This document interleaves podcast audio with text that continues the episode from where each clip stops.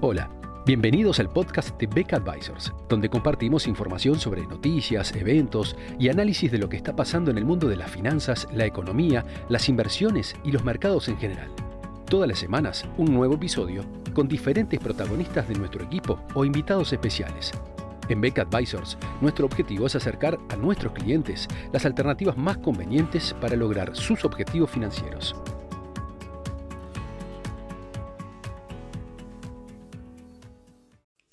Un tema que ha generado preocupación entre algunos analistas y que a su vez ha suscitado cierta volatilidad en el mercado es el de la eventual inversión de la curva de rendimientos en los títulos de deuda americano. En primer lugar, ¿qué significa esto? Bueno, se habla de inversión de la curva de rendimientos cuando las tasas a plazos más largos se ubican por debajo de las tasas de interés para plazos intermedios o más cortos. Y esto a su vez, ¿por qué tiene que generar preocupación o, o representar algo negativo para el funcionamiento de la economía? Bueno, porque normalmente cuando una economía ha estado pasando por un periodo de alza en las tasas de interés, por ejemplo, para, para combatir un fenómeno inflacionario, y esas subas de tasas de interés ya está empezando a tener efectos sobre la economía, comenzando a enfriar la economía y se nota eh, una, una, desaceleración en la inflación o se prevé una desaceleración en la, en la inflación, lo que se espera que ocurra a partir de allí es que la autoridad monetaria, sea cual sea esta, comience un proceso de política monetaria más expansiva, por ejemplo, a través de una reducción en los tipos de interés. Entonces, en esa situación, antes de que empiece a producirse propiamente un, enlentecimiento de la actividad económica y eventualmente una recesión, eh, el mercado anticipa un periodo de baja en las tasas de interés, con lo cual eso implica que las tasas de interés de corto plazo en el futuro van a estar por debajo de las tasas de interés de corto plazo del presente. Y como debería haber cierto arbitraje entre las tasas de interés de largo plazo y la sucesión de tasas de, interés de corto, entonces eso implica que eh, un periodo esperado de baja en las tasas de interés debería estar acompañado por eh, reducciones en las tasas de interés a plazos más largos, al punto de situarlas justamente por, eh, por debajo del nivel en que se encuentran en el momento actual las tasas de interés de corto plazo. Entonces, de esa forma se da ese fenómeno de, curva invertida que eh, para muchos analistas es justamente un indicador de una economía que está por entrar en recesión. Eh, lo que ha ocurrido en los últimos días y que justamente genera esta preocupación actual y, ciertos temores en el mercado sobre la, inversión de la curva, es que justamente si uno mira lo que es la curva de rendimiento de los bonos del tesoro americano, eh, uno encuentra que la tasa de 5 años, por ejemplo, está en un nivel de 2,49% contra un 2,41% en la tasa de 10 años, o que la tasa de 20 años está en 2,68% contra una tasa de 30 años que está en el entorno de 2,53%. Obsérvese que no estamos hablando en este momento de una curva de rendimientos estrictamente invertida, más bien hay una, una cierta forma de serrucho entre distintos plazos, pero en líneas generales, eh, si uno compara las situaciones más extremas, por ejemplo, la tasa de 3 años y la tasa de 30 años, ambas están en, niveles muy similares, 2,54% la tasa de 3 años, 2,53% la tasa de, 30 años. Eh, entonces, algunos ven esto como una señal de que la economía norteamericana podría estar entrando en el futuro en una recesión, lo cual eventualmente afectaría los resultados de las empresas y en última instancia, por lo tanto, eh, se generan perspectivas negativas para el mercado accionario. Eh, queríamos justamente aprovechar esta nota de hoy para comentar esta, esta preocupación y señalar que francamente nos parece absurdo. Como explicamos hace un momento, eh, la inversión en la curva de rendimientos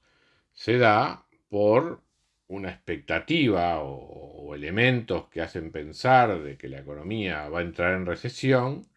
y eso a su vez repercute en una situación donde las tasas de interés hacia el futuro se espera que bajen y que por lo tanto se genera esta forma de pendiente negativa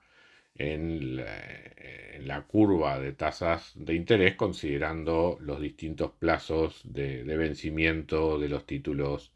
eh, de deuda. Eh, entonces, la causalidad es desde una recesión esperada hacia una curva invertida no al revés, o sea, no es que una curva invertida genera una, una recesión en el futuro y por lo tanto cuando se encuentra, digamos, ese tipo de asociación en el pasado,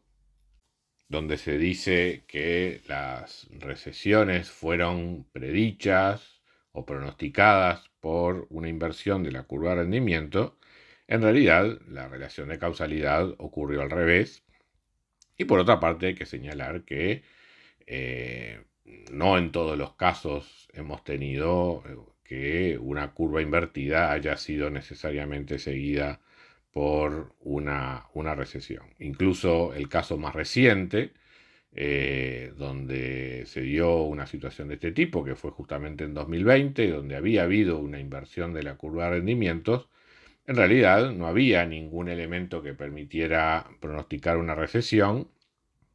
y lo que ocurrió fue que la recesión terminó ocurriendo por un fenómeno totalmente extraño que fue el, coronavirus. O sea, no tuvo nada que ver con los factores que pudieran estar provocando una inversión de la curva sobre fines del año 2019. En el caso que nos ocupa en la actualidad, eh, la, situación de que la economía norteamericana debería estar por entrar en recesión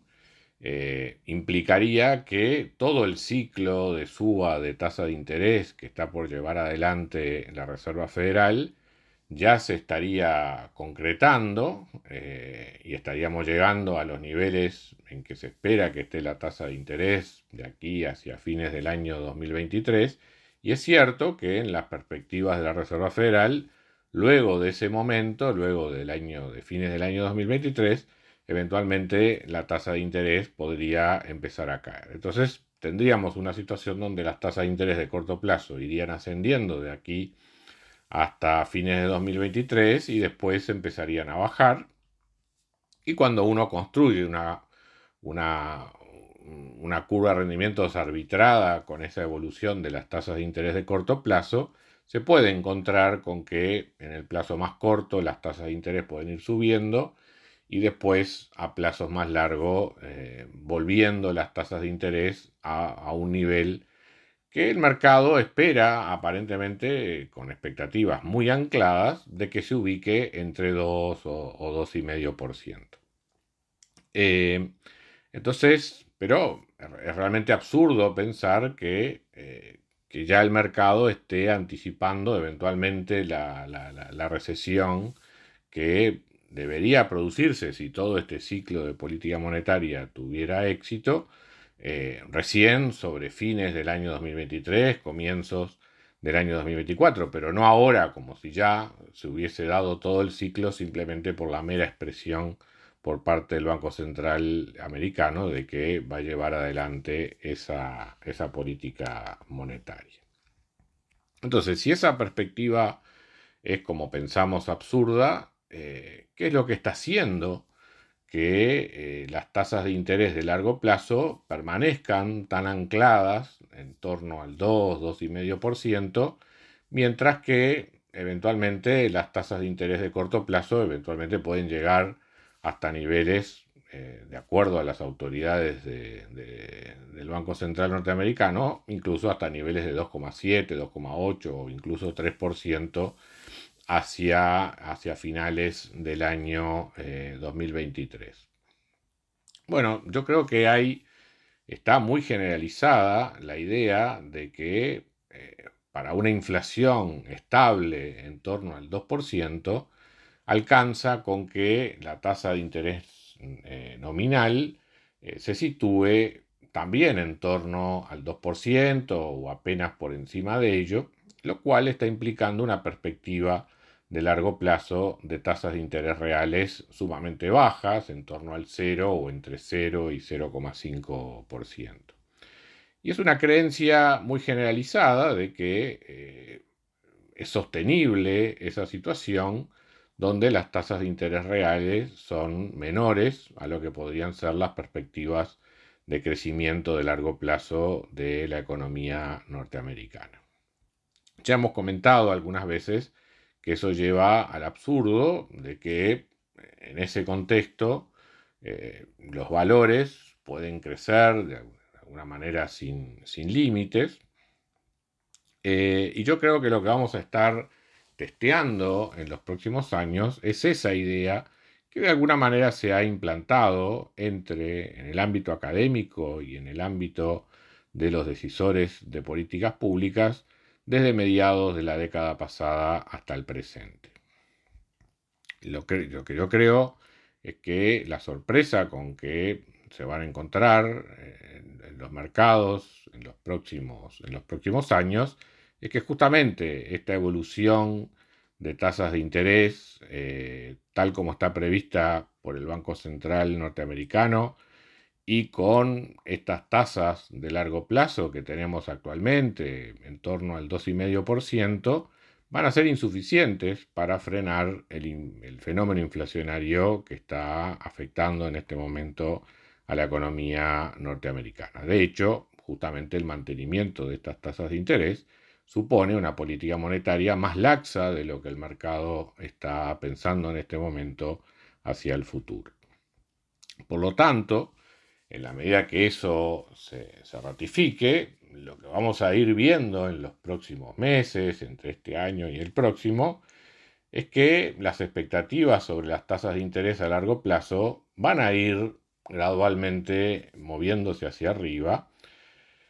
volviendo quizás a niveles que eh, no estamos acostumbrados, de, por lo menos desde los años 90, o sea, hasta niveles de tasas de interés a, 10 años, 15, 20, 30 años, superiores al 4, 4,5% anual, que yo creo que eso sí van a ser niveles más compatibles con una inflación estabilizada en torno al 2% y una economía norteamericana que crezca en torno al 1,8-2% anual a largo plazo. Eh, en la medida que el mercado eh, vaya realizando esa expectativa, eso va a implicar un golpe sumamente duro, sobre todo lo que tiene que ver con la renta fija a largo plazo. Entonces, esta curva de rendimientos que hoy aparece como quebrándose o relativamente aplanada, digamos, hacia los plazos más largos, en algún momento va a empezar a pronunciarse, pero ya con, una pero ya con pendiente o sea, lejos de invertirse,